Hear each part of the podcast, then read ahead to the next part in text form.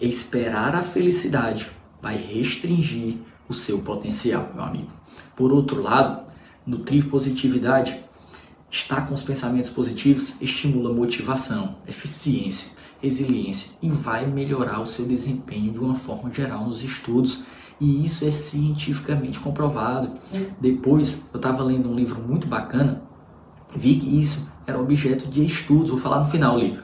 Se a sua felicidade preceder a sua aprovação, você terá uma vantagem competitiva em relação aos demais concurseiros.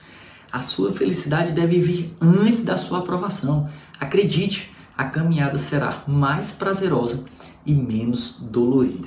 Seja feliz ao longo da jornada e a sua aprovação estará, estará bem mais próxima. Então, procure o seu propulsor de felicidade. O que é que te faz feliz? Cada pessoa tem o seu e às vezes são coisas simples, bobas do dia a dia. Pode ser ouvir uma música, assistir a um filme, ir a uma praia, exercitar-se, meditar, limpar a casa. Limpar a casa, como assim, Bruno? Sim, conheço pessoas que ficam felizes quando estão limpando a casa. Acredite.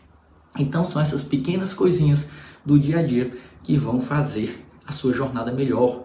Você vai ficar mais para cima e, consequentemente, os seus estudos vão ser potencializados. Eu sempre digo isso.